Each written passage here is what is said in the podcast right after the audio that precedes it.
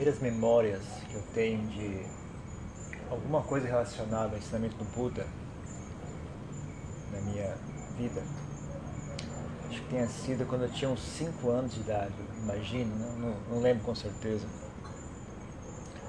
Mas é, estava na escola, aí a professora ela deu uma atividade para as crianças, uma espécie de, de um jogo, né? ela tinha uma história e a gente tinha que adivinhar o, o, o fim da história. Né? Então a história é o seguinte. Tinha um monstro andando pela floresta e esse monstro vai andando até ele achar um, um poço. Ou um buraco, né? Um buraco no chão. Ah não, é um poço, desculpa, é um poço. Né? Ele acha um poço e aí ele olha, olha dentro do poço. Quando ele, quando ele, olha dentro, ele olha dentro do poço, ele viu algo lá dentro que faz ele começar a beber toda a água. Ele viu um bicho lá dentro, né? Ele começa a beber toda aquela água, ele quer comer aquele bicho que está ali dentro. Né? Ele vai bebendo, bebendo, bebendo, e no fim ele explode. Tanta água que ele bebeu. Aí a professora perguntou para a gente adivinhar qual foi o bicho que ele viu dentro do poço. Né? E aí aquele negócio, as crianças de 5 anos, a gente, ah, um papagaio, foi um cachorro, foi um macaco. Tentando adivinhar qual foi, qual foi o bicho. Né? É engraçado, nessa hora me deu uma. Acho que foi. Eu não sei. Mas de repente minha mente ficou muito clara, né? Eu, lembro, eu, eu, me lembro dessa história justamente por causa dessa qualidade mental, né? Foi o que mais me chamou a atenção, uma coisa que eu não esqueci até hoje. A mente de repente ficou exatamente perfeitamente clara. E a ideia surgiu que é primeiro lugar, primeiro local, primeira coisa, não pode ser um exercício de adivinhação. Né? Se, a professora, se isso é um exercício, se ela está ensinando algo né, que não, não, deve ter alguma outra coisa por trás disso. Não pode ser só adivinhar, porque só adivinhar o que é um papagaio. E daí? O que a gente aprendeu? Então não é isso, deve ter alguma outra coisa aqui. Aí eu comecei a imaginar, aí comecei a imaginar a cena, então eu conseguia ver a cena claramente na minha mente, assim, né? uma coisa que eu nunca tinha experienciado antes. Eu comecei a imaginar a cena. Está o monstro, o monstro andando pela floresta. Ele vê um poço. Ele olha do poço, tem água. O que, que ele enxerga na água? Aí eu, ah, ele enxerga a, a, a, o reflexo dele. Aí eu, ah, eu levantei a mão. Professora, ele viu a própria imagem dele. A professora regalou os olhos, assim, que ela não imaginava uma criança tão pequena ia conseguir chegar a uma conclusão dessa, né? Então todo mundo, ah, papagaio, cachorro, macaco. Eu, aí quando todo mundo desistiu de adivinhar, eu, eu, levantei a mão, ele viu o próprio reflexo. Ela fez uma cara de surpresa, né? Ela não imaginava que alguém ia conseguir adivinhar o que era. Tinha até uma, ela, ela, ela, dá uma, ela dá um jogo de canetinhas para quem adivinhasse, assim, canetinhas coloridas. Aí eu levei para casa as canetinhas. Mostrei para minha mãe, ela não ficou muito impressionada, não. acho que ela entendeu. ela achou ah, legal. Mas para mim aquilo foi importantíssimo. Eu acho que foi a primeira, acho que talvez tenha sido a primeira, primeira memória que eu tenho de, de clareza mental, né, e de você usar investigação, né, você investigar um assunto. E também o simbolismo da história é muito curioso, né? Eu acho que a pessoa que, que escreveu essa história não, não parou para pensar nisso, né? O monstro vê o próprio reflexo e aí ele começa a beber água, tentando alcançar aquele, aquele bicho e acaba morrendo. Explode de, de tanta água. Também é um simbolismo muito interessante, né, para quem estuda o Dharma. Quando você, você parar para pensar, não é assim que a maioria das pessoas vive, elas inventam uma personalidade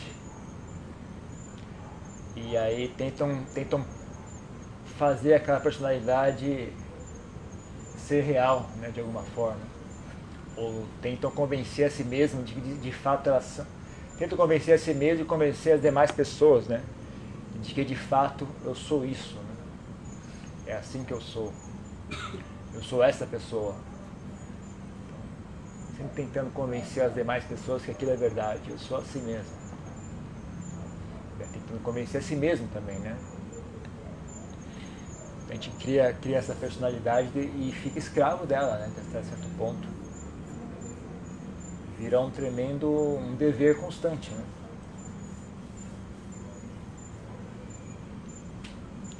Por isso é que às vezes é bom passar um tempo sozinho, né? Porque quando você está só, uh, muito dessa personalidade ela existe em referência às demais pessoas. Então, quando você está só, você pode botar esse fardo de lado um pouco. Você não tem essa obrigação urgente de ser aquela pessoa. Né? Você pode relaxar e não ser aquilo, né? descansar um pouco. Essa personalidade ela, ela é o ponto de contato com, com, a, com o mundo, com a sociedade ao redor. Né? Não é o ponto de contato com o mundo ao redor. Essa personalidade não, não tem muito a ver com as cadeiras, com o piso, com as plantas. Essa personalidade tem a ver com pessoas. É através dessa personalidade que nós interagimos com as demais pessoas. Então, se não há pessoas por perto, não há tanta necessidade dessa personalidade. Você pode deixar de lado um pouco. Ah, e às vezes é bom você, você ter um, um, ponto de referência, né? Passar um tempo sozinho, às vezes é algo útil para você poder avaliar a si mesmo também. Avaliar algo requer, requer contraste. Né? Você avaliar se algo está pequeno ou grande, você precisa de dois. Você precisa de um, um maior e um menor para falar que um é pequeno e o outro é grande. Se tiver um único, ele não é pequeno nem grande, ele simplesmente é do jeito que é. Mas para dizer um é grande outro é pequeno, então precisa de dois. Para dizer se algo é bonito ou é feio, você precisa comparar com algo. Então, se você nunca, nunca tem um, um momento que você faz um pouco de silêncio, muda um pouco de ambiente, fica difícil para você também avaliar essa sua personalidade. Será que ela está boa? Será que ela está mal? Será que ela está funcionando bem? Será que ela está ajudando ou atrapalhando? Essa de personalidade é minha amiga ou minha inimiga? Porque personalidade você vai ter que ter. A questão é fazer bem feito, algo que ajude em vez de atrapalhar, e algo que não seja um fardo muito grande. É que nem nem ter automóvel. Né? Você tem automóvel, mas não, não, não se deixe escravizar por aquilo. Quando o automóvel quebrar, não quebre junto, né? deixa só o carro quebrar, você não precisa quebrar junto com o automóvel. Quando o, automóvel, quando o carro for roubado, não seja roubado junto, né? deixa só o carro ser roubado, você não precisa ser roubado junto. Então a personalidade também pode acabar sendo um fardo enorme. Né? Se você tem certos hábitos mentais são muito pesarosos, uh, gastam muita energia, são de difícil manutenção. Então, se você é uma pessoa com muito, muito orgulhosa, muito vaidosa, uh, se você tem muita, tem muita expectativa sobre o que, que as pessoas deveriam pensar a meu respeito, isso é extremamente pesaroso.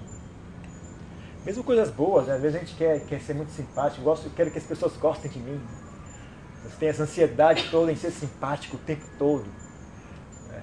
sempre tentando agradar os outros, está sempre tentando ser simpático, sempre tentando ser gentil. As pessoas vêm e falam, bom dia, como? As pessoas falam, tchau, você que saudade de você. É um fardo também, né? um dever constante, né? de tentar agradar as pessoas, tentar ser simpático o tempo todo. É cansativo. Né?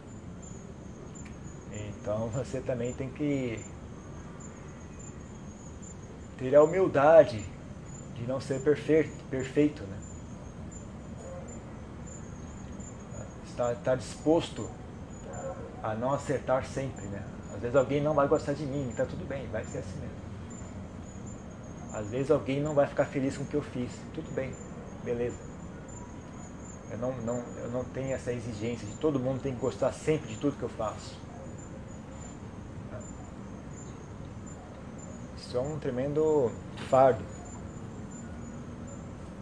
E é engraçado, quanto mais você tenta alcançar esse objetivo, mais chato você fica, mais controlador você fica, as pessoas gostam cada vez menos de você. Tentando controlar o que as pessoas pensam a seu respeito é muito irritante também. Ah, um bom substituto para isso, se vocês têm realmente essa, essa vontade de que as pessoas gostem de vocês, um bom substituto é ter meta, ter, ter bem querer, bom querer, bem querer, bem querer pelas pessoas, né? Você simplesmente ter isso de uma, de uma forma sincera, ah, naturalmente já, já vai condicionar o seu comportamento ah, de forma que você vai acabar sendo uma pessoa relativamente agradável. Se combinar bem querer com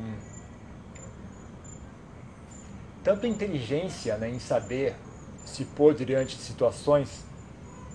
Né, uh, se você conhece bem a si mesmo, né, você sabe o que é que ofende uma pessoa, o que é que faz uma, uma pessoa sofrer, o que é que faz uma pessoa feliz, o que é que agrada uma pessoa. Né? Se você conhece bem a si mesmo, você conhece bem as outras pessoas também. Então você tem bem querer, você tem um bom conhecimento de si mesmo, o que como consequência significa você conhece bem as pessoas. Então, bem querer aliado à, sabedoria, aliado à sensibilidade, é mais que suficiente.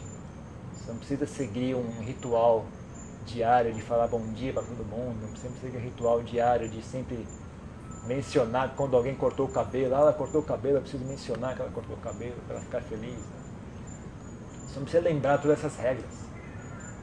Se você simplesmente for, tiver bem querer pelas pessoas, um mínimo de sensibilidade, já é mais que suficiente. E é tranquilo, é fácil de fazer, é fácil de carregar, não é pesado. E, e, e qualifica a mente. São, são, tanto é útil em termos de contato social, como é útil para meditação. É útil para deixar a mente é, bem energética, ela fica bem. funciona bem, né? é um bom combustível. Tem, se eu supor, no, tem certos combustíveis, você bota no carro, ele faz barulho, faz fumaça, ah, não rende tanto. Né? Agora você bota um combustível boa qualidade, ele não faz barulho, não faz fumaça, rende, tem, o carro fica bem veloz. Então você tem que saber também alimentar a sua mente com, com coisas saudáveis. Né?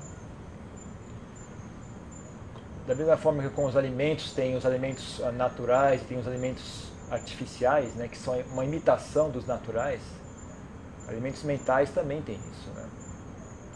Então a gente, muita gente acaba alimentando coisas, a mente com coisas que são imitações de algo, né, que não são uma coisa verdadeira.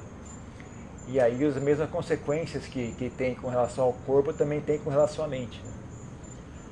Em vez de, de comer frutas, você come ah, doces, doces com sabor de fruta.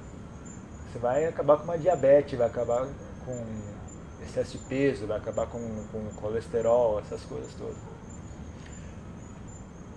Além de, de não, não ingerir as vitaminas necessárias. Então aqui também é a mesma coisa, né? Pra, uh, se você substitui a autoestima por vaidade, então você acaba também intoxicado. Se você, se você substitui equanimidade por desdém das pessoas, né? então também não é algo que não nutre o seu, o seu espírito, não nutre a sua prática.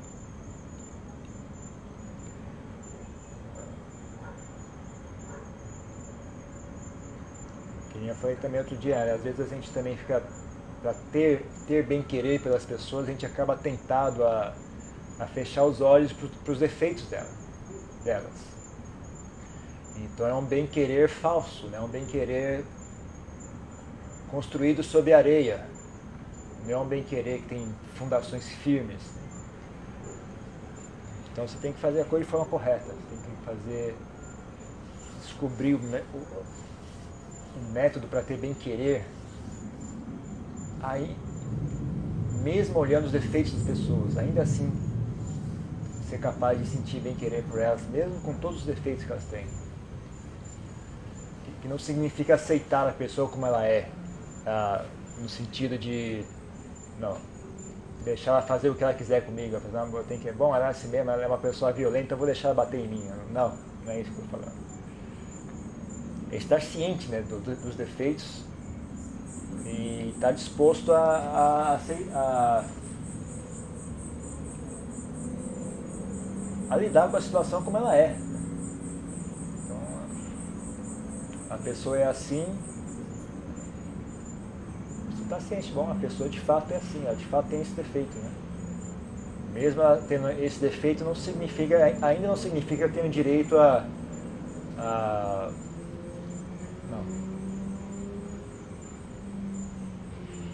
Como se essa pessoa fosse, se eu fosse superior a essa pessoa, né? Ainda assim não tem esse direito. Mesmo essa pessoa tendo defeitos aqui e ali, eu também tenho defeitos aqui e ali. Cada um está tá num. Talvez cada um esteja no momento né, da, sua, da sua existência. Né? Ao contrário de algumas religiões, o budismo não prega de que as pessoas vão sempre progredir. As pessoas progridem e regridem também. Então agora essa pessoa está por baixo, quem sabe mais à frente. Eu, eu provavelmente já passei por essa situação eu também já fui uma pessoa grosseira como ela. E não tenho garantias de, de que no futuro não vou de novo cair nessa situação. Então você às vezes vê uma pessoa que é violenta, uma pessoa que é agressiva, mal educada, egoísta, né? desonesta. Né? Pô, isso aqui é uma pessoa baixa, é uma pessoa inferior. Mas eu também provavelmente já passei por isso antes. Eu também já fui assim em algum momento no passado. E não tem como garantir que não vai cair de novo nessa situação. Então você olha a situação com humildade? Ciente dos defeitos, disposto a tolerar e também com humildade. Então você tem que uh, compor a sua personalidade para lidar com a realidade de como as, as pessoas são. Então você pode ter um pouco de, de praticidade em fazer isso. Né? Não tem uma forma específica de como você deveria ser. Ah, ah, no que me diz respeito a uma personalidade, como eu disse, a personalidade é uma, uma ferramenta de contato com as pessoas, é, um, é, um, é, o é ponto de contato com as pessoas ao nosso redor. Então, que isso seja prático, que isso funcione. Né? Construir uma personalidade que funcione. Não precisa até seguir um padrão X ou Y, mas ela tem que funcionar de, de maneira. tanto no que diz respeito à, à interação social, como no que diz respeito a si mesmo. Ela não pode gerar, agredir, ser um fardo para si mesmo. Ah, que às vezes, como eu falei, às vezes você uma, até no que diz respeito à interação social, funciona. A gente é super simpático o tempo todo, a gente tenta agradar todo mundo, todo mundo, todo mundo gosta de nós. Só que para nós mesmos isso é um fardo terrível. Coisa que não funciona na prática, que deixa a gente exausto. Preocupado 24 horas por dia. Sempre preocupado, sempre trabalhando para agradar alguém, sempre preocupado se eu estou fazendo algo de errado sempre ansioso. Então,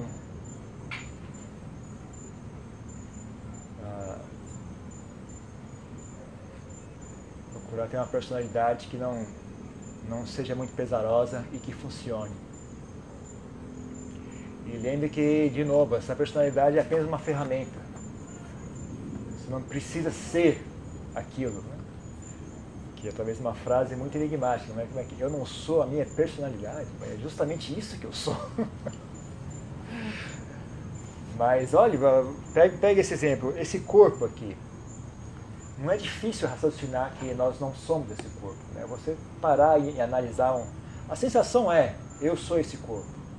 Mas você parar um pouco e analisar, por exemplo, se eu cortar minha mão fora, eu deixo de ser? Não. Eu continuo sendo. E se eu cortar o braço fora, eu deixo de existir ou não? Onde é, onde é que está? Qual parte desse corpo sou eu? É, onde é que é? É a perna? É o braço? Onde é que é exatamente? Tem certos órgãos que são vitais, mas ainda assim não sou eu. O coração é vital, mas você tem essa percepção? Você sente isso sou eu? Em geral, o que você sente sou eu é a sua pele e os seus não a, a parte mais mais externa do seu corpo. Tá? Então, a, a, o formato que combinando, combinando pele, ossos, gordura, carne, qual é o formato externo que esse corpo assume? Em geral é isso que você fala, sou eu. Quem está dentro, o seu baço, você sente mesmo, olha, eu estou sentindo meu baço aqui, é uma, uma sensação tão íntima com o meu baço. Ninguém sente isso, mas está ali dentro. Mas a gente não, não constrói eu ao redor disso. Né?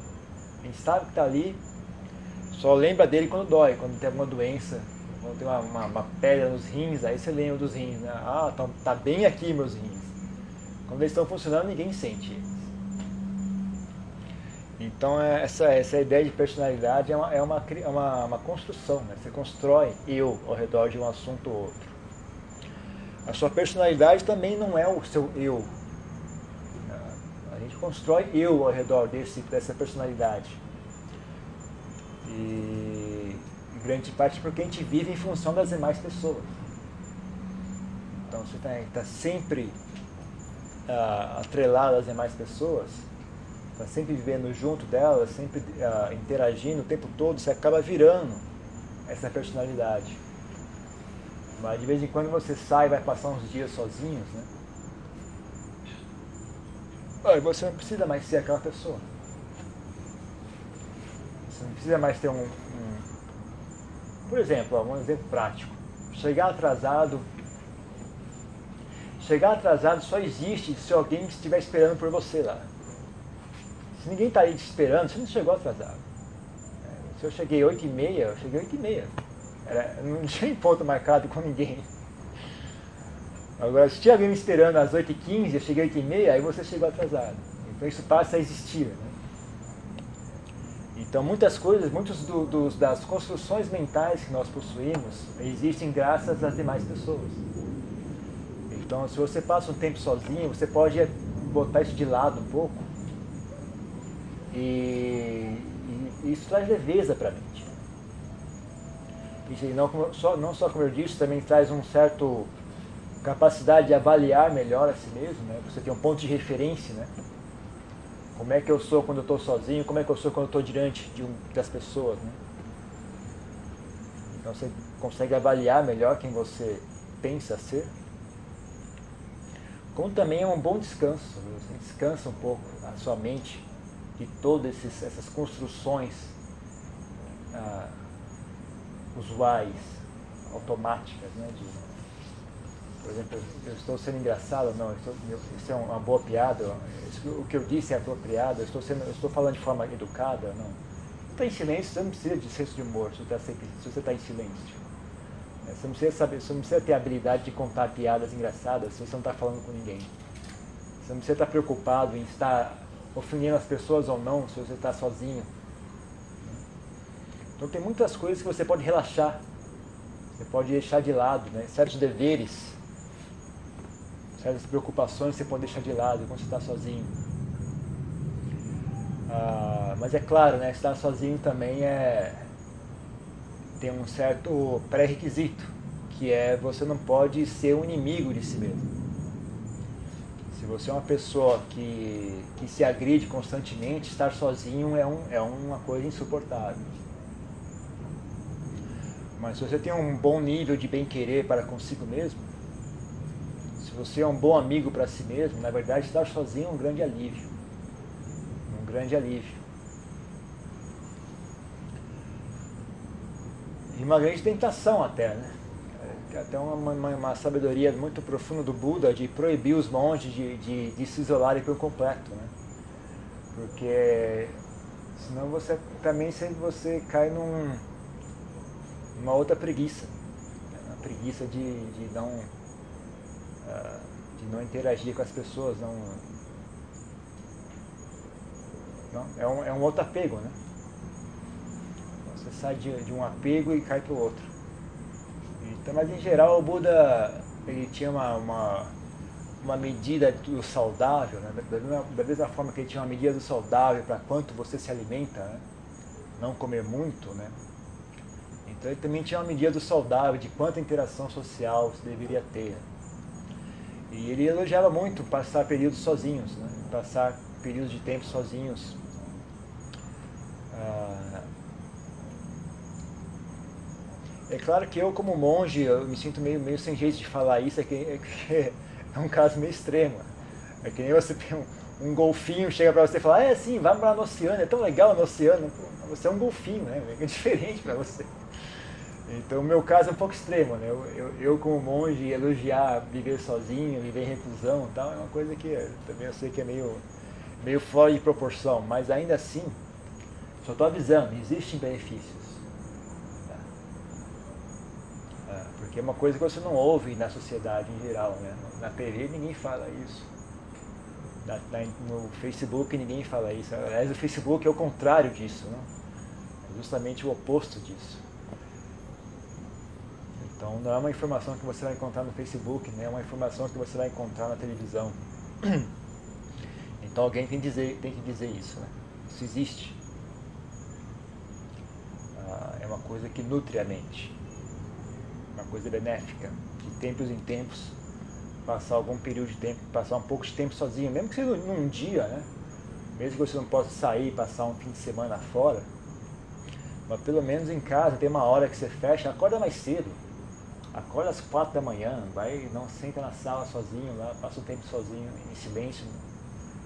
Não liga a televisão, não liga o rádio, simplesmente senta ali, curte o silêncio, curte o momento de estar sozinho. Anote né, como é que agora que eu estou aqui sozinho, eu não preciso fazer muita coisa, na verdade, não preciso ser ninguém. Sozinho aqui eu não preciso ser ninguém, não tem deveres nenhum a cumprir. Eu não preciso ser agradável, eu não preciso ser simpático, eu não preciso ser. Uh, não. não preciso passar uma imagem X ou Y. É um momento que você pode relaxar. E aí você também você tem a oportunidade de ver de como é, como é que você lida com si mesmo até que ponto você é um bom amigo para si mesmo ou não. Né?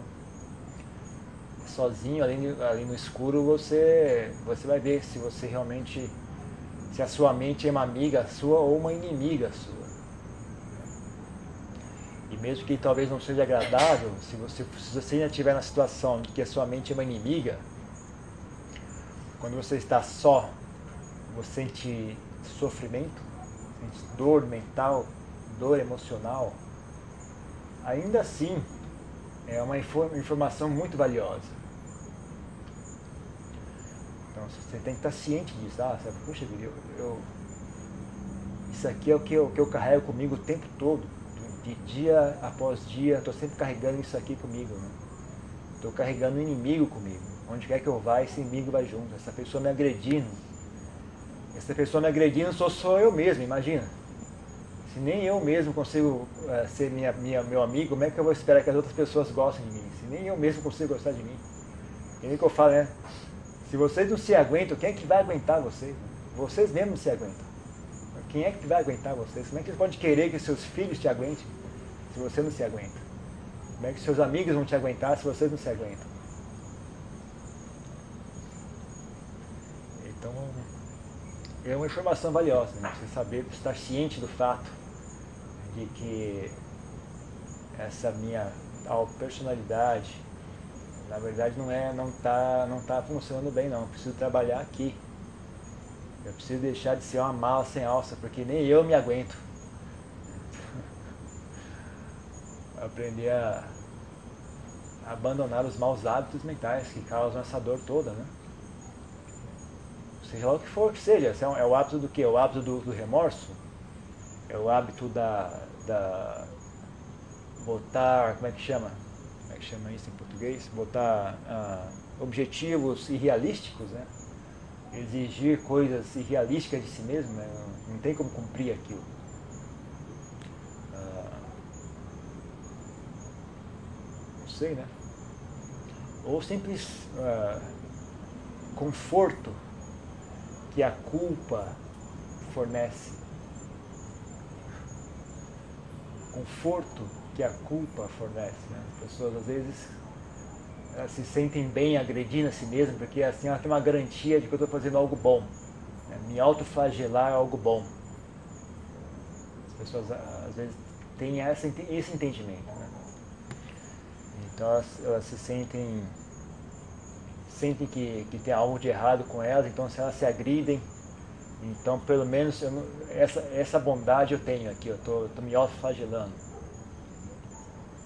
Só que isso também gera dor e sofrimento e agita a mente. E, e incapacita a mente, enfraquece a mente. Então não é um, um método mais excelente para desenvolver bondade.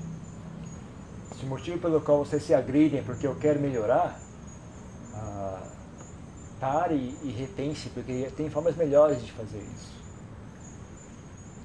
Tem formas menos dolorosas, mais eficientes de fazer isso.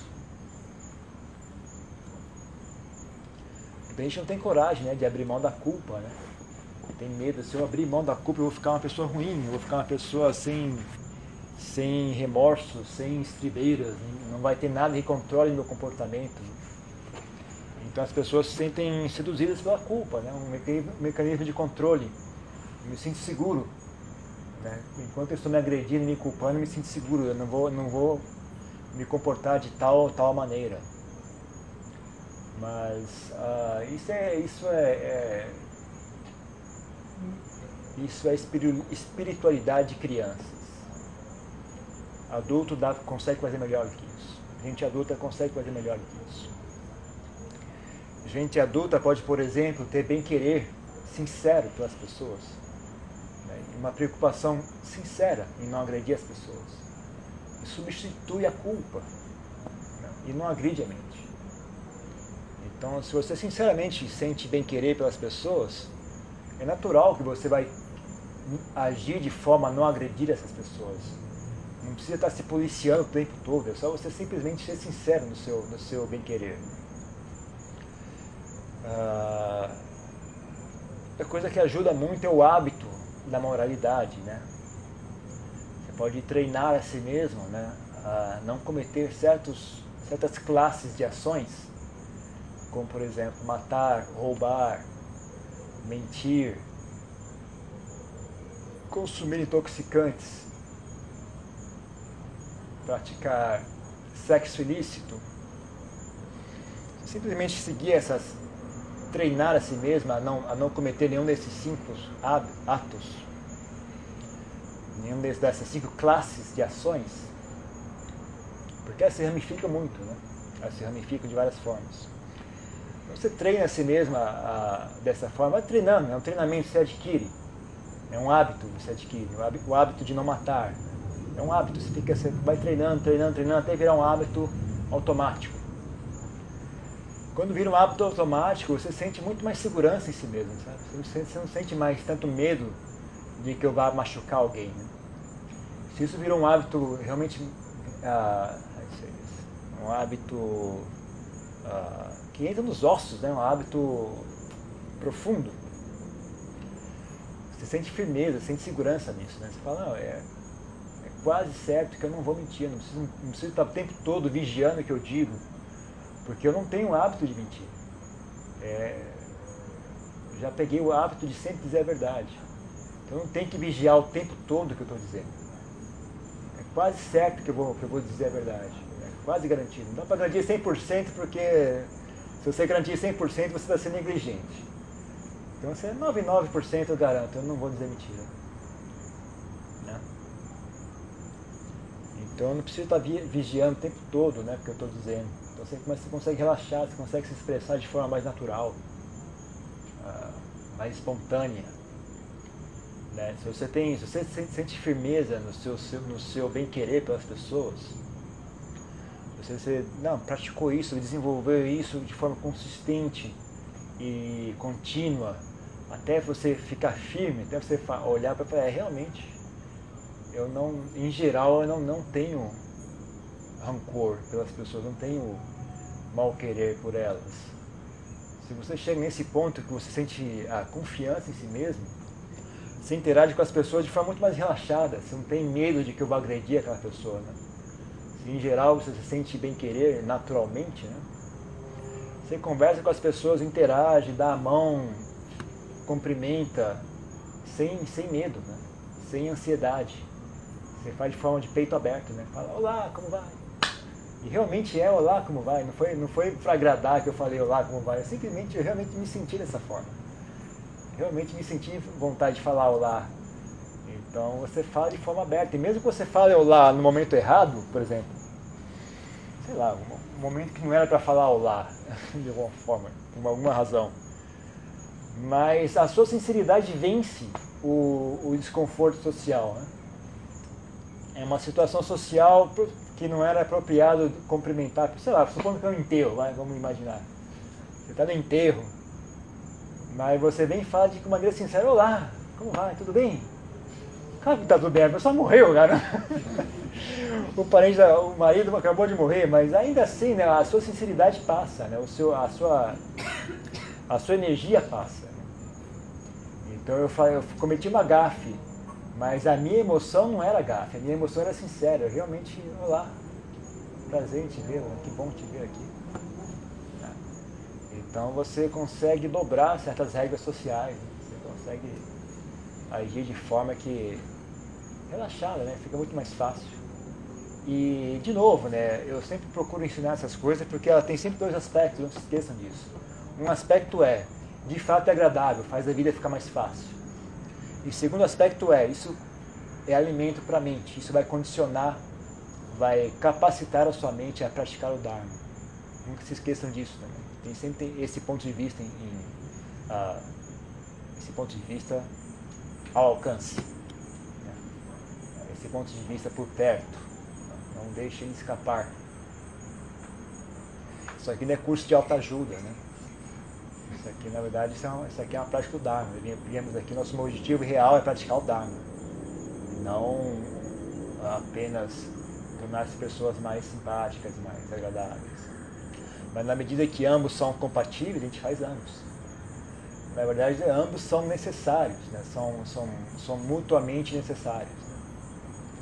Para praticar o Dharma, a gente tem que melhorar de qualidade como seres humanos. E melhorando de qualidade como seres humanos, nossa vida fica mais agradável, mais fácil.